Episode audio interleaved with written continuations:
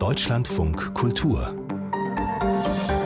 Diskurs mit Annette Riedel. Willkommen zu einem Diskurs mit Ursula Ott, Chefredakteurin von Chrismon, monatlich erscheinende Zeitschrift der Evangelischen Kirche mit einer Auflage von rund ein Dreiviertel Millionen, liegt kostenlos unter anderem der Zeit bei und auch diversen Tageszeitungen wie der Welt, der Leipziger Volkszeitung und der Süddeutschen Zeitung.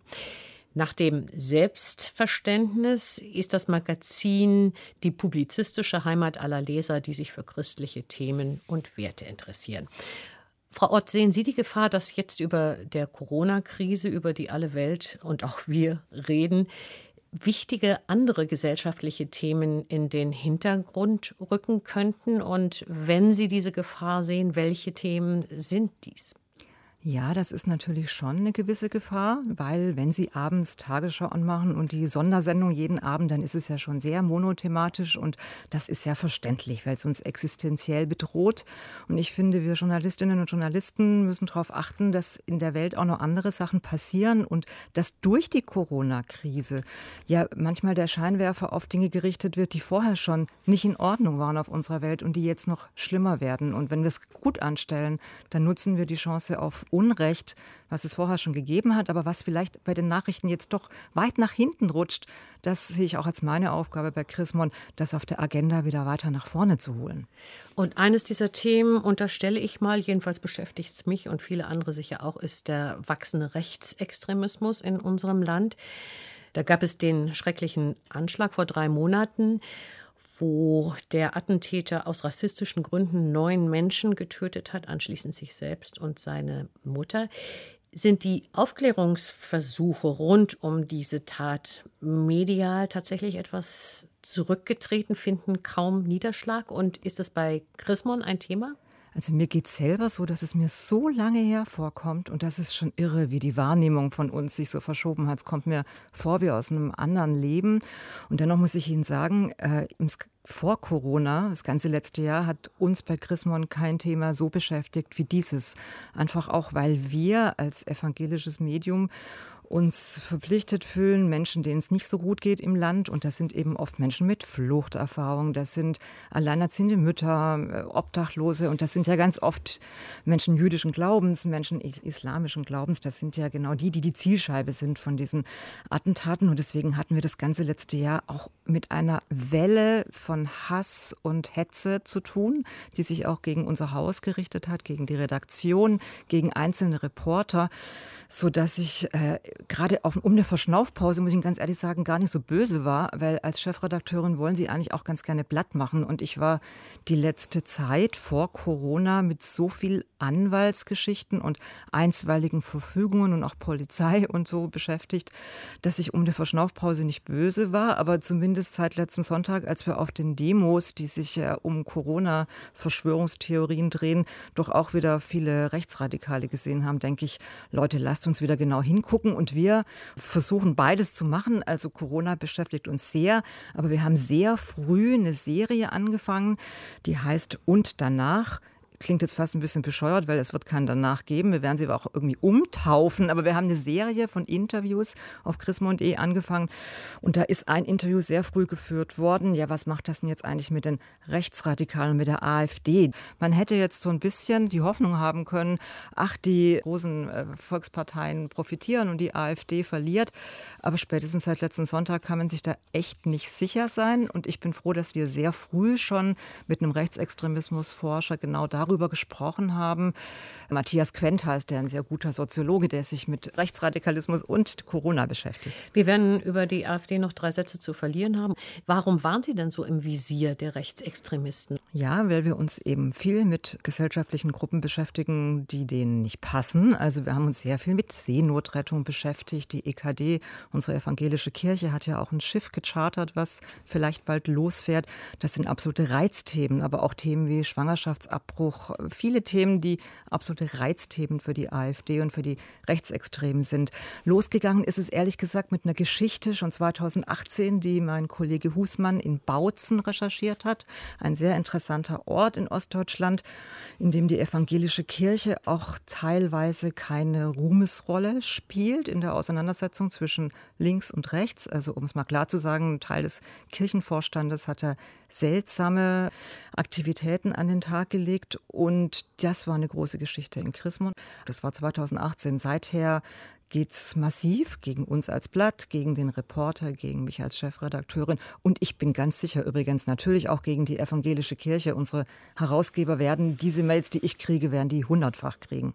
Gesellschaftlich betrachtet tut sich möglicherweise eher auch im Hintergrund etwas in diesem Bereich. Diese Woche ein bisschen wieder in den Mittelpunkt des Interesses gerückt durch die erste Sitzung des Kabinettsausschusses zur Bekämpfung von Rechtsextremismus und Rassismus. Da ist zum einen beschlossen worden, dass künftig Initiativen, die sich gegen Rassismus engagieren, die sich für Demokratie engagieren, besser gefördert werden sollen und vor allen Dingen auch die Opfer besser unterstützt werden sollen. Und das ist ja die andere Seite, medial ja. und Berichten und Öffentlichkeit schön und gut, aber es geht doch letztendlich auch um mehr tätige Unterstützung und tätiges Position beziehen. Da haben Sie sehr recht. Also es klingt immer so äh, naheliegend, ach, die wollen einfach mehr Geld, aber die brauchen wirklich nicht unbedingt mehr Geld, sondern eine längerfristige Förderung. Das ist schon ein Skandal, dass genau in diesen Bundesländern, wo wir ein Problem haben, Sachsen, Sachsen-Anhalt, dass da viele von diesen Ausstiegsinitiativen, dass die immer nur so eine sogenannte Projektförderung haben. Also dass die quasi diese engagierten jungen Leute, die sich da kümmern und die zum Beispiel wirklich auch alternative Angebote in kleinen Dörfern machen, damit man nicht den, den Rattenfängern hinterherlaufen muss, dass die so viel beschäftigt sind, äh, ihre eigene Existenz von einem Jahr aufs andere zu sichern und Formulare und Anträge zu schreiben. Das ist ein Jammer. Das muss einfach abgesichert werden, damit die ihre Arbeit gut machen können. Demokratie ist echt Arbeit und kostet Geld und kostet Manpower. Und dann wäre ich sehr froh, wenn das dabei rauskommen würde, dass es einfach mal eine, eine sicherere, einfach eine langfristigere Unterstützung davon geben würde. Der Attentäter von Hanau, genauso wie der in Norwegen, Anders Breivik. Wir erinnern uns an die schreckliche Tat mhm. 2011. Aber auch der Attentäter von Christchurch, das waren alles Einzeltäter. Aber sie waren ideologisch eben nicht allein. Also die haben ja zum Teil auch eine regelrechte Fangemeinde von Rechtsextremen im Netz für ihre Taten gefunden, die sie vorher online sehr werbewirksam, wenn man so will, angekündigt haben. Setzen wir als Gesellschaft, als Medien, als Kirche, als Politik dem genug entgegen? Wahrscheinlich nicht. Also ich finde, meine evangelische Kirche engagiert sich an ihrer Spitze vorbildlich, aber natürlich ist jede Kirchengemeinde auch ein Abbild der Gesellschaft und natürlich gibt es äh, massiv auch ein Problem in den Gemeinden mit Menschen, die Gemeindemitglied sind, evangelische Kirchensteuerzahler sind, aber ein Menschenbild vertreten, was mit der christlichen Nächstenliebe, also das, was wir unter einem christlichen Menschenbild verstehen, nicht viel zu tun hat. Da gibt es noch ein paar Hausaufgaben zu machen. Und das ist in der Kirche wie der evangelischen, die ja in viele Landeskirchen unterteilt ist, ist das kein einheitliches Bild. Also es gibt Landeskirchen, die da sehr klare Richtlinien haben wo die rote Linie ist und was nicht geht. Und dann gibt es andere, die da so ein bisschen laxer mit umgehen. Und weil sie mich fragen, wird genug getan? Nee, da gibt es schon noch ein bisschen was zu tun. Und da muss auch Flagge gezeigt werden. Und da muss auch ein bisschen Tapferkeit an den Tag gelegt werden. Da darf man sich nicht wegducken, wenn blöde Sprüche im Kirchengemeinderat gemacht werden. Da bedarf es schon auch einer gewissen ja, Zivilcourage, sich da anzulegen mit denen, die anderer Meinung sind. Das ist aber vielleicht auch eine Überforderung des Einzelnen. Also Bundesjustizministerin Lamprecht hat in einer relativ emotional geführten Debatte im Bundestag kurz nach den Ereignissen von Hanau gesagt, dass es eine schleichende gesellschaftliche Verrohung gäbe, die damit beginne, dass rassistische Sprüche unwidersprochen bleiben. Und dann sagte sie, jeder ist verantwortlich, der einen rassistischen Spruch unwidersprochen lässt. Stellen Sie sich in die U-Bahn und hören einen blöden Spruch und halten dann dagegen?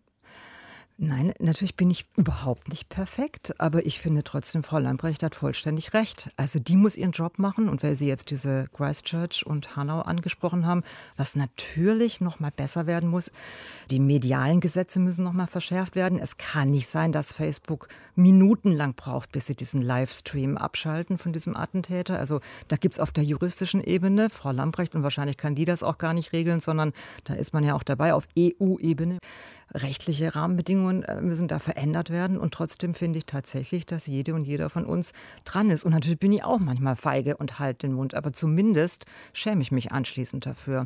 Ich finde, das fängt mit Kleinigkeiten an. Ich sage Ihnen ein Beispiel. Ich war im Kölner Museum bei einem Afrikatag und habe einen Vortrag angehört von einer Afrodeutschen über Hairpolitics. Das Wort hatte ich nie gehört. Also Politik, die mit Haaren gemacht wird. Und da habe ich zum ersten Mal verstanden, dass man, wenn man als Mensch schwarze Hautfarbe habe, bei uns in Köln über die Straße geht und die Haare sich nicht, wie das wohl so eigentlich üblich ist, glättet und bleicht mit ganz scheußlichen Chemikalien. Das klingt alles ganz furchtbar ungesund, sondern wenn man mit den normalen Afrohaaren rumläuft, dass man sich das schlimme rassistische Sprüche anhören muss und dachte, Mensch, wieso weiß ich das eigentlich nicht? Das war mir vorher nicht klar.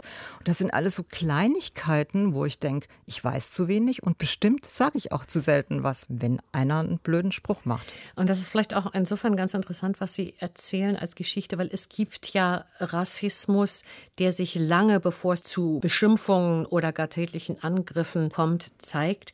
Das sind Ausgrenzungserfahrungen. Mhm. Und es scheint so zu sein, das hat auch Bundestagspräsident Schäuble in der nämlichen Bundestagsdebatte gesagt, dass ein ja wirklich vergiftetes Klima entstanden ist, in dem Ressentiments gegenüber Menschen, die nicht wie Bio-Deutsche aussehen, entstanden ist. Ich denke tatsächlich, einiges ist Unwissenheit. Viele von uns sind tatsächlich, also wir in der Großstadt, wir kennen viel Multikulti und meine Kinder sind mit Menschen aus unterschiedlichsten Ländern in die Schule gegangen. Aber es gibt ja nun mal äh, Dörfer, Kleinstädte und dann eben auch oft in Ostdeutschland, wo, wo auch die Erfahrung gefehlt hat, viele Jahre überhaupt mit Menschen, die anders aussehen, zusammen zu sein. Es ist einfach schlicht zum Teil, es ist eine Lernerfahrung. Und dann kommen natürlich die sozialen Medien mit ihrer Enthemmung dazu. Und da fand ich jetzt das Interview auf chrismon.de mit diesem Extremismusforscher erschreckend. Der sagte, jetzt zu Corona-Zeiten hat das leider noch mal zugenommen. Die Menschen sitzen alleine zu Hause. Das saßen viele vorher auch schon. Viele von diesen Trollen und von diesen Hetzern sind ja tatsächlich, wenn man da hinfährt und einige Kollegen der Medien sind ja tatsächlich hingefahren zu denen, was ich übrigens super finde. Der Falter in Österreich, der Chefredakteur, der fährt immer zu diesen Hassfritzen und besucht die zu Hause. Hause. Und es stellt sich ja doch raus, es sind manchmal auch Menschen, mit denen das Leben blöd mitgespielt hat, die ja viel zu Hause hocken und sich in was reinsteigern. Und das leider hat jetzt die letzten Wochen noch mal zugenommen. Und leider hat wahrscheinlich auch die Politik, und da meine ich nicht nur die AfD, einen Anteil daran, dass es zu einem solchen vergifteten Klima, wenn man es so nennen will, wie Schäuble gekommen ist, indem sie sich selber einer Sprache bedient haben, die dann damit sozusagen enttabuisiert wird. Ja, das finde ich auch. Es ist ja immer blöde, weil wir Protestanten sind dann schnell die, die Spaßbremse und die Sprachpolizei. Aber ich finde tatsächlich, es muss ja nicht immer gleich Strafrecht sein, aber ich finde schon, dass man juristisch, es gibt ja weit drunter, Beleidigung und so weiter, dass man viel früher eingreifen könnte. Ich habe am Sonntag in Köln ein Plakat gesehen, da stand Drosten gleich Mengele. Also der, der Virologe Drosten. Genau, der mhm. Virologe Drosten ist quasi ein äh, furchtbarer Massenmörderarzt. Ich finde Nazi-Vergleiche, Auschwitz-Vergleiche, kenne ich auch aus der Debatte um Schwangerschaftsabbruch, das geht in diesem Land nicht.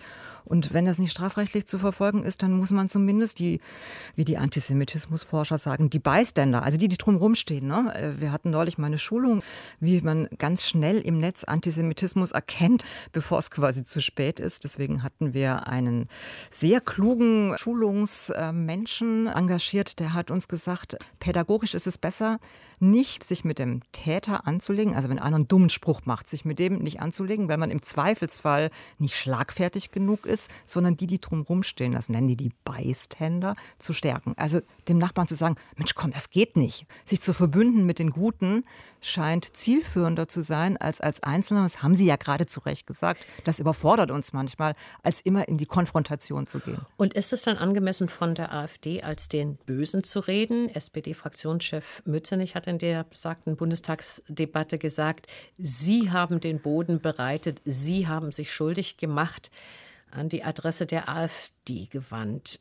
Ja, böse darf man auf jeden Fall nicht sagen, den Bodenberater, da hat er natürlich ein bisschen recht. Also natürlich, äh, schon seit geraumer Zeit in allen Parlamenten ist die AfD und muss man sich damit auseinandersetzen. Beide große Kirchen tun sich damit schwer. Sie wissen, dass die eine große Kirche sich gegen Beteiligung der AfD auf dem Katholikentag ausgesprochen hat. Die evangelische Kirche hat sich dem gestellt und dann auch wieder nicht gestellt beim nächsten Kirchentag. Also und hat in Sachsen sich geweigert, sich dezidiert von der AfD abzuwenden abzugrenzen? Ja, in Sachsen gab es ja auch tatsächlich einen Bischofswechsel aus diesem Grund. Das ist tatsächlich eine komplizierte Gemengelage. Also Sie haben mich vorher gefragt, äh, ist da schon alles getan? Natürlich ist da nicht alles getan. Das ist schon auch für die Kirche, die sich gesprächsbereit halten will und dennoch eine rote Linie ziehen muss, wo die Menschenwürde und das christliche Menschenbild verletzt wird, da die Balance zu halten, da beneide ich die, die an der Spitze dieser großen Organisation sind, echt nicht drum.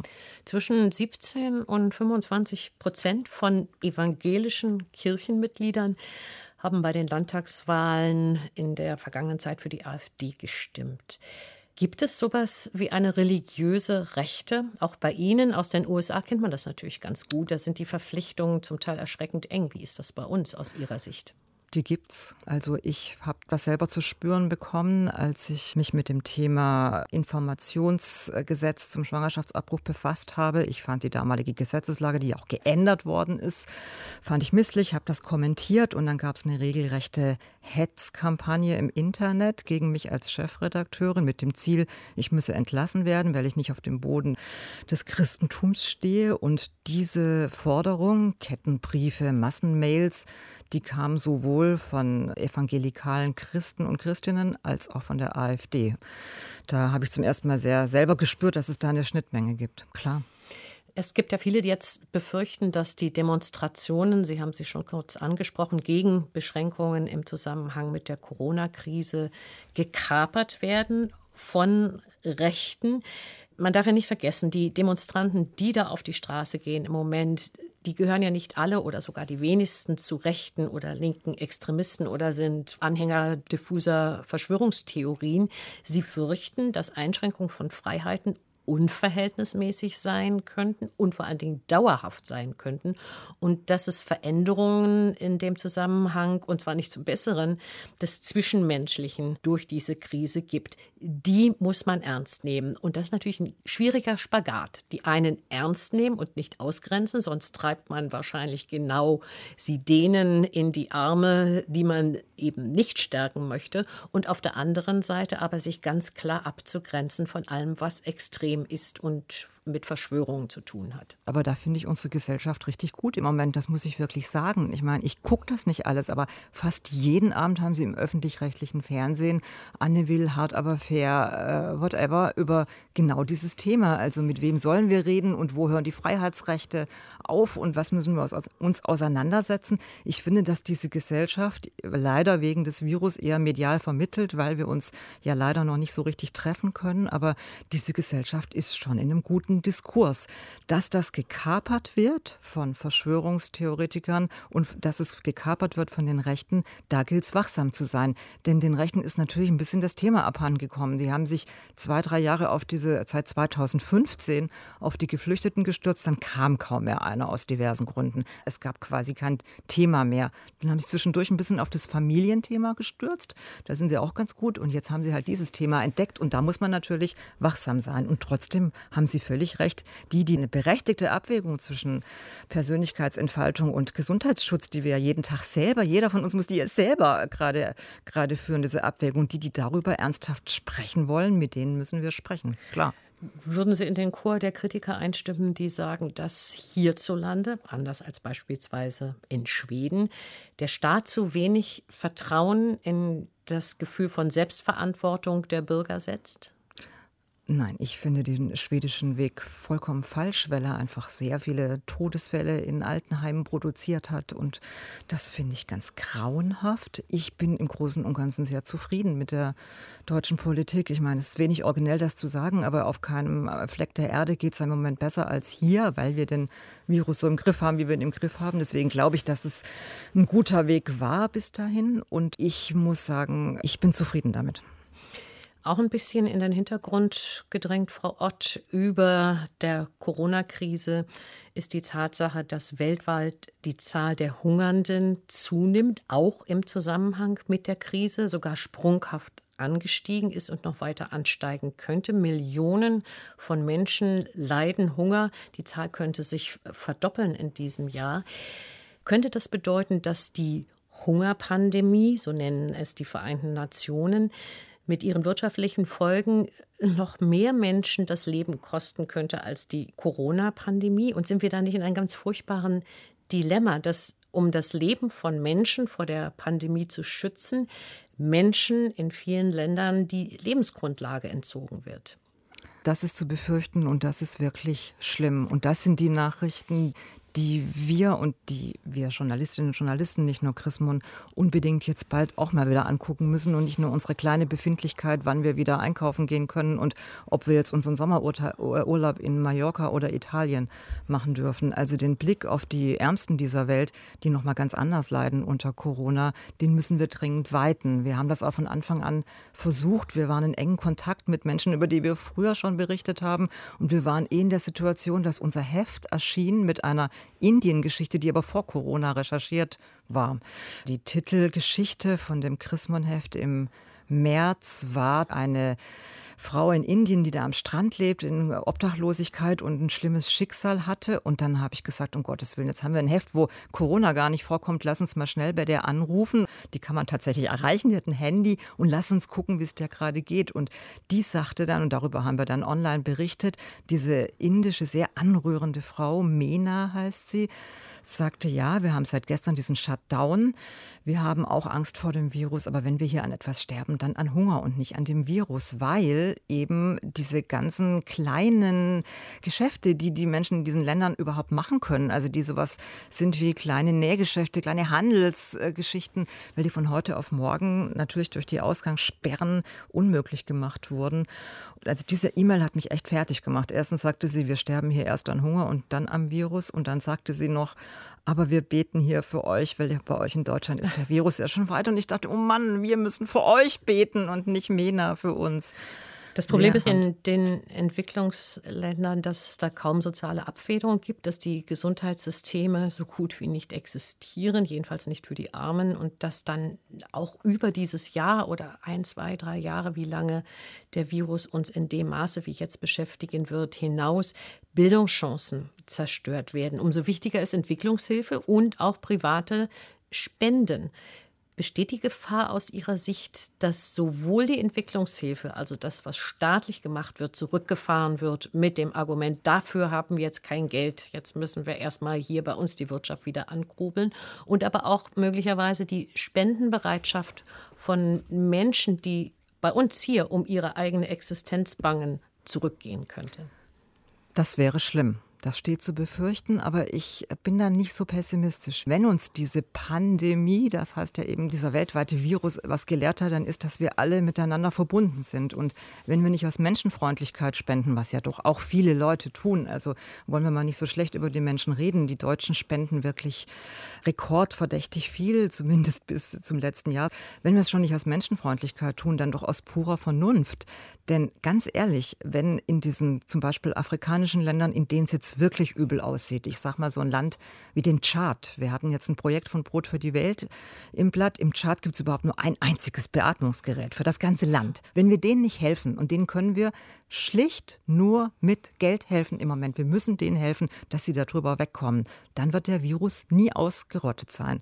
Und die Gesellschaft, das haben wir nur echt verstanden die, die letzten Wochen, diese Globalisierung hat ja dazu geführt, dass die Menschen wie bekloppt durch die Gegend fliegen. Das heißt, wenn sie in Afrika, wenn die den nicht in den Griff kriegen, dann kriegen wir ihn hier auch nicht in den Griff, weil er nämlich über den internationalen Reiseverkehr dann immer wieder hierher kommt. Also ich hoffe einfach wirklich, dass wenn nicht aus Humanismus, dann doch aus purem Pragmatismus das verstanden wird. Ich will aber noch was zu Ihrem ersten Satz sagen, das mit der Bildung. Ich war ziemlich genau vor einem Jahr in Uganda mit der Deutschen Stiftung Weltbevölkerung in einem Dorf, wo ich gelernt habe, dass die Mädchen erst jetzt in die Schule gehen, seit es da eine Wasserversorgung gibt, weil sie da ihre Hände waschen können und weil sie jetzt auch erst durch Entwicklungshilfe und das ist stumpf tatsächlich Geld, was man dafür braucht, Monatsbinden haben, so, weil sie bis vor kurzem einfach während der Menstruation nicht in die Schule gegangen sind. Wie gut, dass man diese Programme, die nennen sich von äh, Entwicklungshilfeministerium, nennen sich WASH, also dieses Händewaschen, Wasserleitungen überall hinlegen, wie gut, dass man das seit einigen Jahren verschärft macht, denn das haben wir nur alle verstanden die letzten Wochen, ohne Wasser, ohne Hygiene, auch ohne Skills, wie wäscht man richtig die Hände, ohne das wird man das alles nicht in den Griff kriegen. Und nur dann werden eben auch die Kinder in die Schule gehen, wenn die Mädchen in die Schule gehen und nur dann werden diese Länder irgendwie auf den grünen Zweig kommen. Es könnte ja sogar auch sein, dass die Spendenbereitschaft, denn man braucht für solche Projekte, wie Sie sie beschreiben, Gelder, und zwar von privaten ja. Spendern, dass diese Spendenbereitschaft zunimmt im Zuge der Corona-Krise. Und zwar, weil wir in gewisser Weise weltweit in einem Boot sitzen. Sich genau. hier bei uns Hunger vorzustellen und nicht in die Schule gehen zu können, weil wir keine Monatshygiene betreiben können, ist ungleich schwerer, als sich vorzustellen, was passiert, wenn man diese Krankheit erwischt und nicht gesundheitlich betreut werden kann. Ich glaube, erstens, wir spüren dieses, was Sie in einem Boot sitzen nennen und ich äh, weltweite Verbundenheit nenne. Und ich weiß nicht, wie es Ihnen geht, aber ich selber spüre und auch bei meinem Umfeld, dass wir schon uns verletzlicher fühlen, seit diese Pandemie ist und auch uns anrühren lassen von Geschichten. Das merken wir durchaus auch bei Christmann. Das merken wir an den Leserbriefen. Das merken wir, wenn die Menschen uns schreiben, wie es ihnen gerade geht. Wir haben auf unserer Homepage so eine Daueraktion, wie geht's euch? Und man merkt schon, dass viele dünnhäutiger geworden sind, sich leichter anrühren lassen. Und das ist doch eine sehr gute Voraussetzung, um mitzuleiden mit den Ärmsten auf der Welt. Ich bin da auch eher optimistisch als pessimistisch. Sagt Ursula Ott, Chefredakteurin des Monatshefts der Evangelischen Kirche Chrismon. Und wir reden mit ihr heute hier beim Deutschlandfunk Kultur in der Sendung Diskurs über Themen, die möglicherweise über der Corona-Krise ein wenig in den Hintergrund geraten. Dazu gehört möglicherweise auch der Klimaschutz. Naja gut, also da äh, sind wir, glaube ich, nicht die Einzigen. Die machen wir bei Christmann, machen aber, finde ich, auch viele andere, die Frage stellen, wie nutzen wir denn jetzt diese Zeit für den Klimaschutz? Denn wir alle genießen es, dass es gerade diese saubere Luft gibt, dass wir Vogelstimmen hören, die wir vorher nie gehört haben, dass die Straßen zumindest bis letzte Woche auch noch ganz schön leer waren. Also Kollateralen Nutzen ist das schöne Wort, was mhm. dafür, glaube ich, ganz gut zutrifft. Das ist wirklich ein schönes Wort. Hat übrigens unser evangelischer Pfarrer hier in der Kölner Südstadt hat eine ganze Aktion gemacht. Was ist dein Kollateralnutzen? Hm. Das ist ein Kollateralnutzen und ich glaube, viele von uns denken, ja, geht doch. Also es geht doch mit weniger Fliegen, im Moment ja quasi mit null Fliegen, mit weniger Autofahren. Und die große Frage ist, was passiert jetzt? Und da sind ja nur leider zwei Szenarien denkbar. Das eine, was ich mir wünsche und was wir auch mit unserer Berichterstattung beflügeln wollen, ist, dass man jetzt, wenn die Automobilkonzerne, Stichwort Autogipfel, die Lufthansa und so weiter, wenn die staatliche Förderung beantragen, dass es die nicht umsonst gibt, sondern dass sie sich tatsächlich committen müssen. Also ich würde mir wünschen, dass die Lufthansa keine Inlandsflüge mehr macht. Und ich kann Ihnen sagen, ich war am Sonntag auf meiner ersten Dienstreise mit der Bahn. Das geht schon von Köln nach Berlin mit der Maske. Das ist nicht doll, aber ich würde mir wünschen, dass man von Köln nach Berlin, von Frankfurt nach Stuttgart, von Frankfurt nach Hamburg nie wieder fliegt, sondern mit der Bahn fährt. Und das ist jetzt die Frage, wird das passieren? Da sagen die einen, das wird passieren. Wenn es eine kluge Politik der Bundesregierung gibt, wird es Bedingungen geben für die Fördermittel. Und dann gibt es die anderen Forscher, und die muss man aber leider auch ernst nehmen, die sagen, es gibt jetzt so viele Leute, die sich überhaupt nicht mehr in öffentliche Verkehrsmittel trauen. Das kann ich bestätigen. Ich bin Pendlerin, die Züge sind ganz schön leer, die jetzt erst recht das Auto für sich wieder entdeckt mhm. haben und die sich in diesem Panzerauto wieder einsperren, weil da der Virus draußen bleibt. Also ich bin echt 50-50 gespalten, ob es nach vorne oder nach hinten geht. Man kann auch noch eine andere Frage daran knüpfen. Man hat ja jetzt in der Corona-Krise gesehen, dass Politik in einem vielleicht gar nicht erwartbaren Maße bereit ist, durchzugreifen, durchzuregieren. Ja. Also mit einer mehrheitlichen Unterstützung der Bevölkerung im Nacken haben die Maßnahmen durchgesetzt, auch gegen die Wirtschaft, vor der sie, sagt man ja sonst immer ganz gern, kuscht, die man vielleicht nicht für möglich gehalten hätte.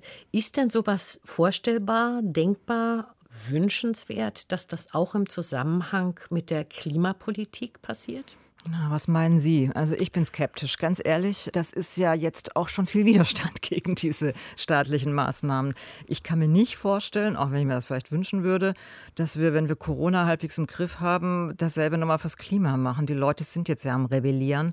So ein Stichwort wie Ökodiktatur, mhm. was es ja übrigens gibt in manchen Ländern. Also ich war zum Beispiel mehrfach in Ruanda in Ostafrika. Das ist eine Art Ökodiktatur. Da dürfen Sie schon seit zehn Jahren keine Plastiktüte mehr im Koffer haben. Und wenn Sie eine haben, haben festgenommen.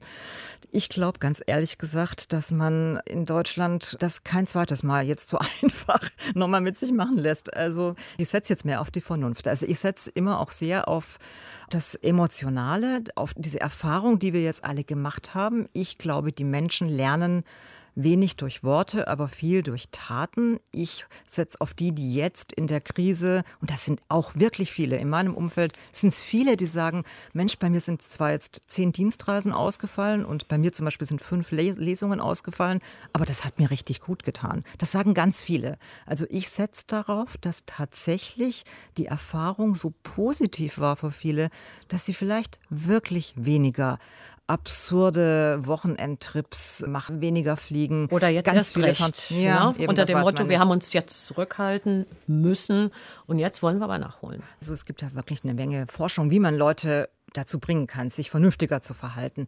Wir haben bei Chrisma eine Reihe, das ganze Jahr über mit Willi Weitzel, war früher so ein Kinderstar, der ist jetzt nicht mehr so jung, aber ein super Typ nach wie vor, wie ich finde. So ein Erklärer, ne? Willi will's wissen, hieß das früher. Und der fährt jetzt jeden Monat zu einer anderen Familie und fragt die, wie sie das machen mit dem etwas klimafreundlicheren Verhalten. So, gerade war er bei einer Familie, die versucht, auf Fleisch zu verzichten. Und da merkt man bei jeder Folge dieser Serie, da geht es mal darum, dass man tatsächlich das Auto verkauft und versucht, alles mit dem Fahrrad zu machen. Es geht alles nur über Machen. Also wenn du erstmal, und das haben ja jetzt viele gemacht mit dem Fahrrad, ich bin auch vier Wochen, hatte ich auch Angst vor der U-Bahn, bin vier Wochen den doch sehr langen Arbeitsweg in Frankfurt zur Redaktion gefahren und habe schon nach drei Tagen gemerkt, ja, so lang ist er ehrlich gesagt gar nicht. Natürlich kann man mit dem Fahrrad zwölf Kilometer fahren.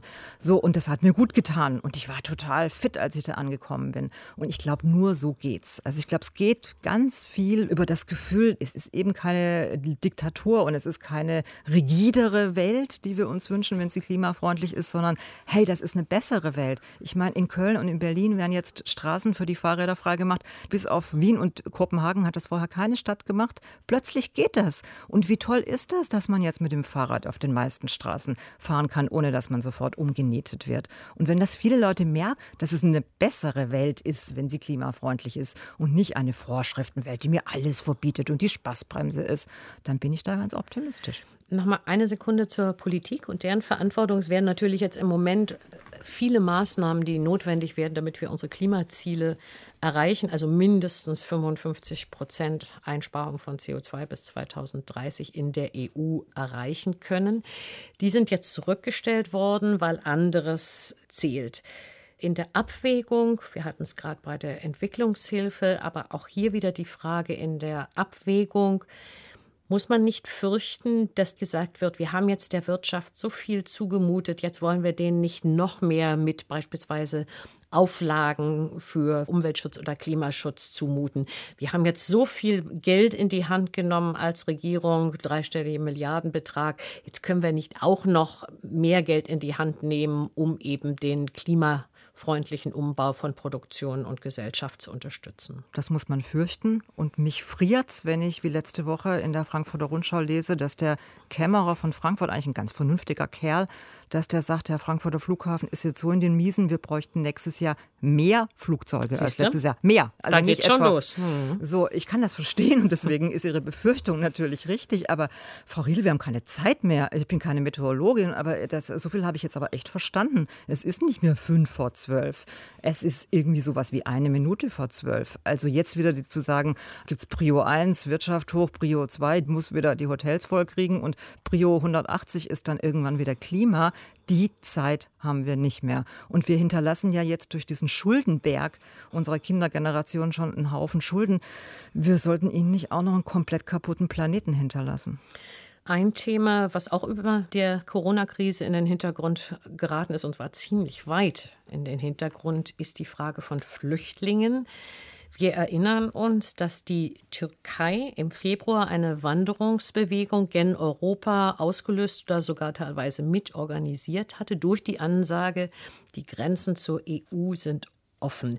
Im Moment kommen neue Flüchtlinge relativ wenige. Teilweise ist das dem rabiaten Grenzschutz Griechenlands zu verdanken oder auch den Corona-Sicherheitsmaßnahmen in der Türkei.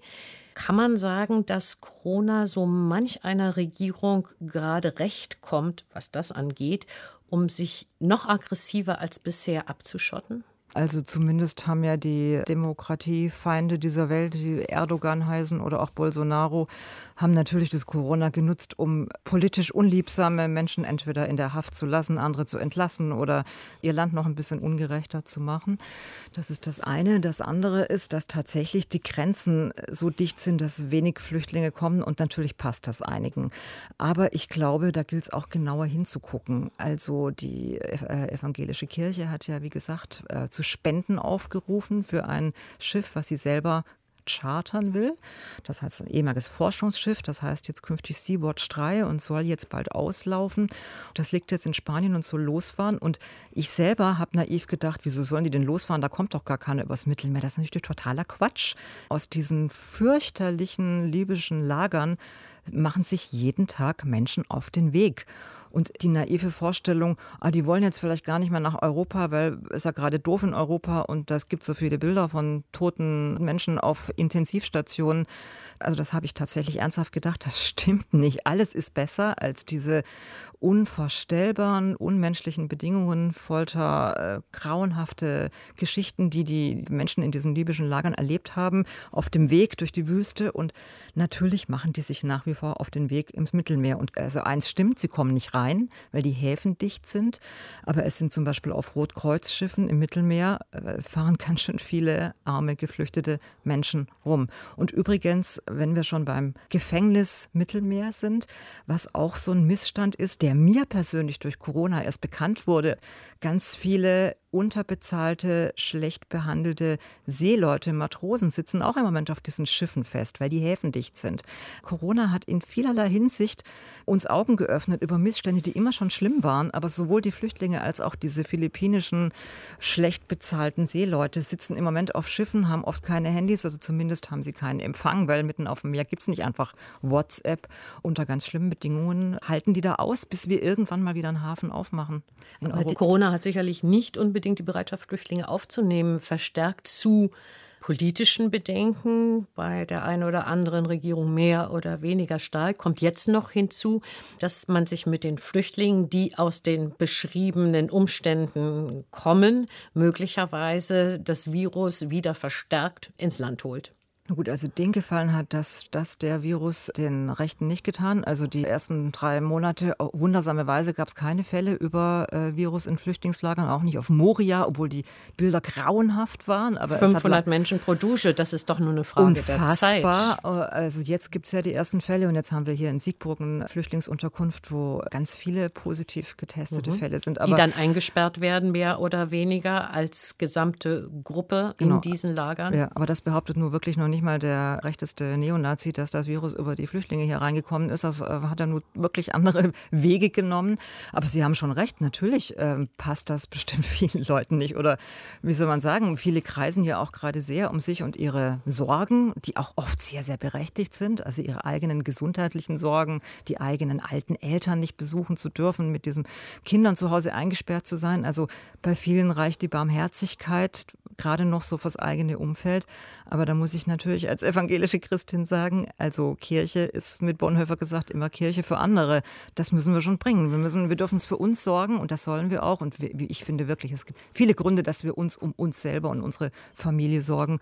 Und das heißt aber trotzdem, dass wir uns auch um diese armen Menschen in, in diesen Flüchtlingslagern oder auf dem Mittelmeer sorgen müssen. Und das führt uns zurück zu der Frage, was machen wir mit den armen Ländern? Also jetzt mal ganz platt gesagt, wenn diese Länder durch Corona noch weiter in die Armut rutschen, dann wird es natürlich noch mehr junge Leute geben, die sich auf den Weg machen in ein besseres Leben. Und das Leben in Europa ist immer besser als in einem Land, was vielleicht ein völlig kaputtes Gesundheitssystem hat. Unglücklicherweise sieht es eben so aus, dass auch bei uns im Land Flüchtlinge in Zusammenhängen leben, die Amnesty International inakzeptabel nennt, die pro Asyl Menschenrechtsverletzung nennt. Also es ist ja nicht so, dass wir behaupten könnten, in Moria auf Lesbos ist es alles eine Katastrophe, aber bei uns ist es ganz wunderbar.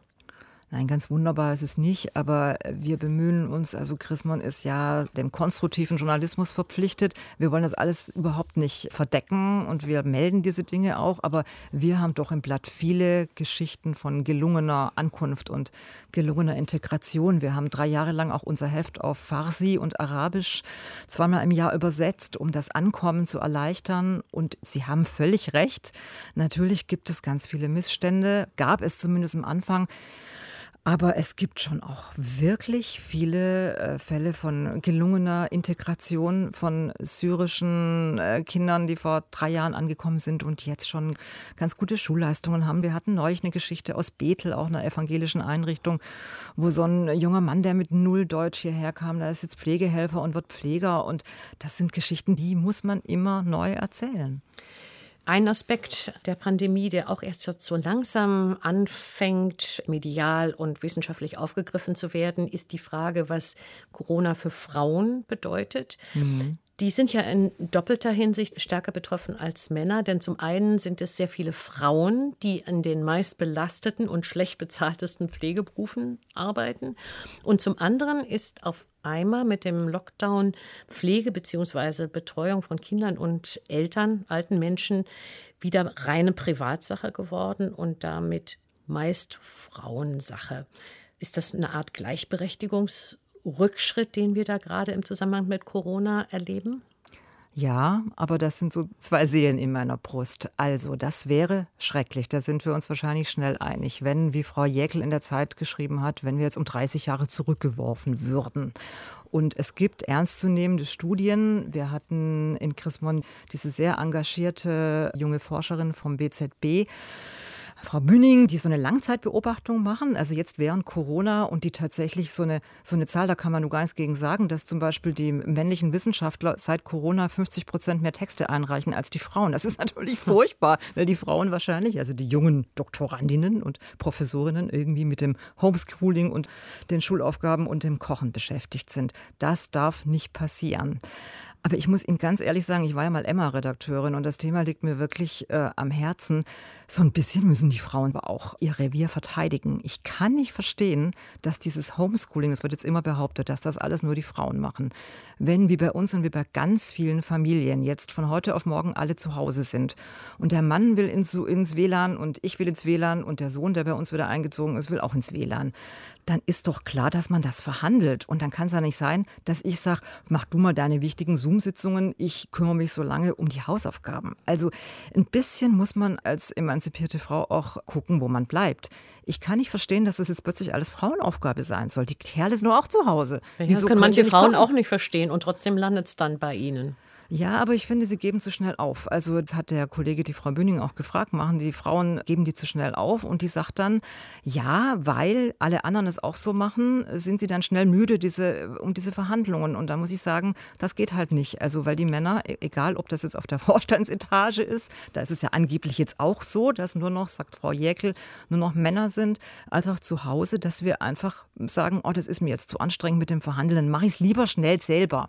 Das ist doch Quatsch. Und wissen Sie was, ich glaube, das stimmt auch nicht ganz. Also ich bin ja nur auch wirklich viel unterwegs, weil ich gehe inzwischen wieder normal ins Büro. Das heißt, und wie gerade schon gesagt, fahre ich mit dem Fahrrad. Also komme ich viel durch die Stadt. Ich sehe doch sehr viele junge Väter mit ihren sehr kleinen Kindern an Bachläufen stehen und lange gucken, ob jetzt dieser Stein, den man ins Wasser geworfen hat, ob der nochmal hüpft. Ich sehe Väter mit Kindern vor Baustellen stehen und richtig mit ganz langem Atem gucken, ob der Bagger jetzt diese Schaufel hebt oder nicht. Was ich sagen will, ist, ich finde das super. Ich finde es wunderbar. Und ich glaube, dass bei allem Mist, das ist natürlich total anstrengend mit Kindern zu Hause. Das sehe ich auch bei meinen jungen Eltern in der Redaktion, das will ich überhaupt nicht kleinreden. Aber ich finde, man könnte jetzt einmal auch als junger Vater sagen, Mensch, ich habe mir immer gewünscht, mehr Zeit zu haben. Bei allen Studien, die die Bundesfamilienministerin macht, jedes Jahr wieder Zeitbudgetstudie, sagen immer junge Eltern, was wünschen sie sich? Sie wünschen sich nicht vor allem Geld, sie wünschen sich Zeit. Seit Jahren ist das die Antwort. Und da muss ich ganz ehrlich sagen, auch wenn da jetzt bestimmt viele sauer auf mich sind, weil sie denken, ich bin nicht empathisch. Ich weiß, dass es total anstrengend ist mit kleinen Kindern zu Hause. Ich habe auch zwei, die aber schon größer sind. Aber ich finde, es ist eine Chance für mehr Egalität in der Familie. Wenn alle zu Hause sind, ist das zum ersten Mal die Chance, darüber zu reden. Hallo, koch du doch mal, geh du mit dem Kleinen auf den Spielplatz. Und das machen auch viele Väter. Und zu dem Aspekt Pflegeberufe, wir sind uns sicher schnell einig, dass einmal applaudieren und einmal ein paar hundert Euro zahlen nicht der Wertschätzung genug ist. Glauben Sie denn, dass mit der Krise und der Bedeutung für jeden erkennbar und ersichtlich, wie viel Pflegeberufe an Bedeutung in dieser Gesellschaft gewonnen haben. Und sie hatten es eigentlich auch schon immer, dass sich dadurch der Blick nachhaltig auf diese Berufe verändert und man auch bereit ist, Geld in die Hand zu nehmen, damit man nicht nur wertschätzt, sondern auch bezahlt anständig? Ja, aber der letzte Punkt ist der wichtige. Ne? Also äh, ich fand das mit dem Klatschen gut, weil ich finde Wertschätzung gut. Das ist auch, äh, auch konstruktiver Journalismus, die Dinge, die gut sind, zu beklatschen. Ich glaube schon, dass das den Leuten im Kopf bleibt, aber es muss ihnen klar sein, dass das teurer wird. Und das gilt ja nicht nur für die Krankenschwestern, die jetzt tatsächlich am meisten im Fokus stehen, weil viele von uns Angst haben, ins Krankenhaus zu kommen und sie wissen, es hängt alles davon ab, ob eine nette Krankenschwester mir mir im Zweifelsfall erstens das Beatmungsgerät reicht und zweitens vielleicht noch ein Handy, damit ich meine Lieben anrufen kann. Wir haben ziemlich am Anfang der Corona-Krise ein Interview gemacht mit einer Forscherin, die sich mit diesen osteuropäischen Pflegekräften beschäftigt. Auch so ein völlig ungeregelter Graubereich in Deutschland. So und so viele illegal beschäftigte Frauen aus Weißrussland und Rumänien und Polen. Es sind gar nicht mehr so viele Polinnen. Die sind jetzt zum Teil ganz schnell nach Hause gefahren, weil sie Angst hatten, dass die Grenzen dicht gehen. Und dann haben viele Familien hier erstmal gemerkt, wie ungeregelt und wie eben auch ungeschützt diese Arbeitsverhältnisse sind. Wenn wir das jetzt richtig machen wollen, nach der Krise oder wenn wir die Krise im Griff haben, dann wird das richtig teuer dann kostet die aber auch, wenn wir dann eine Pflegerin zu äh, guten Bedingungen anstellen für unsere alte, demente Mutter oder unseren alten Vater, ja, dann wird das teurer. Und wenn wir das nicht bezahlen können, dann muss der Staat das bezahlen. Denn der Punkt ist natürlich tatsächlich, wenn man mehr Kontrolle, mehr Qualifikation, mehr Rechte, bessere Bezahlung auch für diese Frauen, viele aus Osteuropa erwartet, verlangt, will, muss man bereit sein, dafür auch Geld in die Hand zu nehmen. Aber nicht jeder von denen, die eine Frau aus Osteuropa damit trauen, ihre Familienangehörigen, die pflegebedürftig sind, zu pflegen, hat auch das nötige Geld, um es in die Hand zu nehmen. Und dann bleiben letztendlich die hocken und sitzen mit der Doppel-, Dreifach-, Vierfach-Belastung, das alles zu organisieren in ihrem Leben, die kein Geld haben oder nicht genug Geld haben. Und dann sind es wieder die Frauen. Da haben Sie natürlich recht. Das habe ich die Professorin natürlich auch gefragt, die dazu forscht, zu diesen osteuropäischen, polnischen Pflegerinnen. Und die sagt, das ist in vielen anderen Bereichen des Lebens auch so. Also wenn ich selber in ein Altenheim gehe und ich kann das nicht bezahlen, muss auch der Staat einspringen. Das wird alles eine Aufgabe unserer Gemeinschaft sein, was wir uns leisten wollen. Und eine menschenwürdige Pflege gehört zu den Daseinsaufgaben unseres Staates. Und das, es für die Familien, die sich das dann nicht leisten können, muss das unterstützt, subventioniert, bezahlt werden. Also vieles, was wir jetzt an Unrecht sehen durch Corona und wenn wir das anschließend besser machen wollen, das ist auch der Sinn unserer Serie, dann wird das Geld kosten. Ein Thema, mit dem sich Chrismon auch immer wieder befasst, auch jetzt wieder. Auch in der Krise ist Prostitution. Da finde ich im Heft den Satz, Deutschland gilt als Eldorado für Freier wegen Gesetze, die gut gemeint und schlecht gemacht sind. In der jüngsten Ausgabe wird das Thema so aufgegriffen, dass es da geht um die Geschichte eines Elternpaares, das um seine Tochter kämpft, die minderjährig unter den Einfluss eines Zuhälters geraten ist. Die Lage von Frauen, die gezwungenermaßen oder umstellender halber sich prostituieren, die hat sich natürlich in der Krise auch verschärft. Ja, das ist so und das ist in einem ohnehin schon gruseligen Gewerbe ist das eine ganz schlimme Zeit im Moment. Also die Geschichte in Chrismon spielt natürlich vor Corona. Ein 14-jähriges Mädchen verliebt sich in ihren Reitlehrer und der Reitlehrer stellt sich quasi als Zuhälter heraus und schickt sie jahrelang auf den Strich und wirklich schlimmste, schlimmste Form von Zwangsprostitution. Und die Eltern, mit denen wir gesprochen haben für Chrismon, sehr gut situierte bürgerliche Eltern, reisen durch die Republik von Bordell zu Bordell und zeigen ein Foto und versuchen, dieses Mädchen wieder aufzuspüren. Es hat so ein halbwegs Happy End. Die junge Frau ist wieder äh, aus der Prostitution raus, aber ein völlig gebrochenes Mädchen. Das war immer schon schrecklich. Also was Sie da lesen, denken Sie, dass das in Deutschland eigentlich alles zulässig ist. Jetzt ist es so, Prostitution gehörte zu den ersten Gewerben, die völlig zu Recht verboten wurden, zusammen mit Hotels und Gaststätten und so weiter. Und die, die vorher schon illegal waren, und das sind nun mal die die meisten, also ganz viele Prostituierte, leben in völlig rechtlosen Zuständen. Die prostituieren sich jetzt unter ganz schlimmen Bedingungen. Also ich habe gerade von Solvodi, das ist eine christliche Organisation, die auch in Berlin arbeitet, aber auch in Kenia arbeitet mit Zwangsprostituierten. Also die Solvodi-Kollegin hat mir gerade erzählt, dass man in Berlin im Moment für zwei Euro eine Frau haben kann. Also so, dass Sie können sich ungefähr vorstellen, wie elend das Elend jetzt ist. Einfach noch schlimmer als vorher. Die Bordellbesitzer gehen zum Teil unter den Rettungsschirm. Also unser Pascha hier in Köln beantragt diese berühmten Hilfen, 9000 Euro, auch für seine Hausmeister und so. Aber natürlich, die Frauen haben davon nichts, weil die Frauen gelten ja offiziell als selbstständig, wenn sie nicht sowieso illegal und schwarz arbeiten. So, und dann sind wir nämlich bei einer ganz entscheidenden Frage, die Sie nicht an dieser Stelle aufgreifen, aber in einem früheren Heft. Nämlich die Frage, sollte man Prostitution verbieten? In Schweden werden ja Freier bestraft, nicht die Frauen, aber Freier.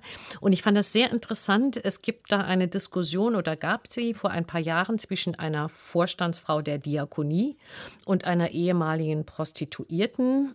Und die ehemalige Prostituierte sagt, Prostitution ist Missbrauch und als solcher muss er verboten werden. Und die Frau von der Diakonie sagt, nein, man sollte Prostitution nicht verbieten, denn Illegalität, Sie haben es ja eben auch schon gesagt, Frau Ott, verschlimmert die Situation. Das fand ich eine ganz interessante Frage, wo es auch wieder schwer ist zu sagen ja oder nein.